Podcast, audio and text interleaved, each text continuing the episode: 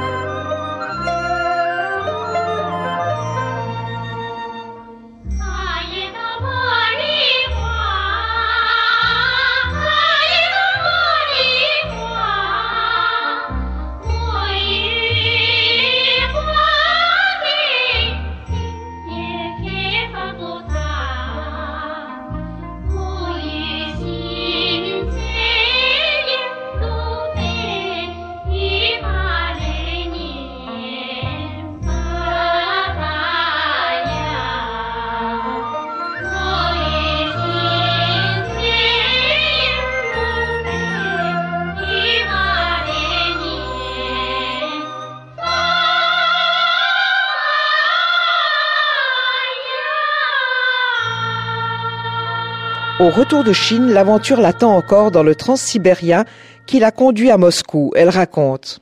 J'avais pris quelques photos euh, dans le transsibérien et euh, le gardien du wagon m'avait interdit de signer le livre d'or. Alors j'ai compris que je n'étais pas persona grata. En arrivant donc de Chine, euh, je faisais des photos, je parlais avec aussi le gardien du wagon, mais j'avais l'impression qu'il se méfiait de moi. Et effectivement, il m'a il a placé à côté de moi, lors des arrêts du train, euh, quelqu'un qui était là pour me surveiller. C'était pas difficile à voir. Et en arrivant à la gare de Moscou, euh, j'avais des films sur la Chine, j'avais tout mon travail. Alors, il fallait pas qu'on me le prenne, comprenez? Et j'arrive pour prendre un taxi, suis un employé de la gare qui me fait euh, signe de retourner tout de suite à la gare. Puis j'ai fait niet. Il y a Hôtel Métropole, une touriste parce que je voulais aller à l'hôtel de transit, qui est un endroit où on aurait été susceptible de me comprendre, n'est-ce pas? Tandis qu'à la gare, euh, je ne sais pas ce qui serait arrivé. Alors il a insisté, il m'a fait signe, euh, me menaçant avec euh, ses doigts, vous devez retourner immédiatement. J'ai dit non, niet. Il y a hôtel métropole, une touriste. Puis il y avait quatre files de taxis qui attendaient les clients. Moi, j'étais un petit peu en arrière. J'ai vu qu'en cinquième file arrivait un taxi. Alors, j'ai traversé tous les, les, les, trois, les quatre fils arrivent à la cinquième et j'ai dit vite au taxi, euh, il y a euh, hôtel Métropole in Tourist Bistro. Bistro, ça veut dire très très vite. Puis on est allé et à l'hôtel de, transit Métropole, mm. le le responsable de la gare n'a pas osé aller me chercher. Jusqu'au début des années 90, Madeleine Chevalat continue de parcourir le monde. Pourtant, c'est sur le continent africain qu'elle se sent le plus en résonance j'ai vu qu'on ne pouvait pas juger l'Afrique comme nous jugeons avec nos critères depuis l'Europe. Il faut aller sur place et voir ce qui se passe pour pouvoir juger les Africains. Et évidemment, au point de vue technologie, ils sont pas avancés, mais toute leur culture, même ceux qui sont analphabètes, ils ont une culture euh, poétique, philosophique. C'est des gens qui ont un autre sens de la vie que nous et ils m'ont beaucoup appris. Ça, c'est clair que j'aime beaucoup l'Afrique. Une femme qui était médecin au Tchad, par exemple, N'Djamena, elle me dit, Madame, j'admire les Africaines. Regardez une Européenne qui traverse la route. Elle traverse la route en pensant à autre chose, elle a la tête en avant, elle a une attitude un peu raidie. Bon, vous voyez une Africaine qui traverse la même route. Elle la traverse lentement, elle est présente au moment présent, elle est en harmonie avec le temps, elle est belle, et c'est juste. Depuis 1974, Madeleine Chevala s'est rendue une douzaine de fois à Mogadiscio. La Somalie, son pays de cœur et de misère. Elle y trouve l'amour, mais découvre aussi la violence et la corruption. Sur place, ses efforts d'aide humanitaire vont être anéantis par la rivalité et la cupidité des chefs de guerre. La journaliste troque alors les chroniques pour le récit romanesque. De Mogadiscio au pays d'en haut sort aux éditions Cabedita en 1992. Dans une critique élogieuse, son confrère Bertil Galland parle d'un petit livre admirable. Il écrit Vous y humez les choses. Un imaginaire bien informé déborde de la Somalie, impliquant l'Europe et la Suisse dans le virage historique où le Sud et le Nord se découvrent également atteints par les vagues de réfugiés, le fondamentalisme, la haine des autres, la pire violence, l'islam humilié et menaçant. Déjà.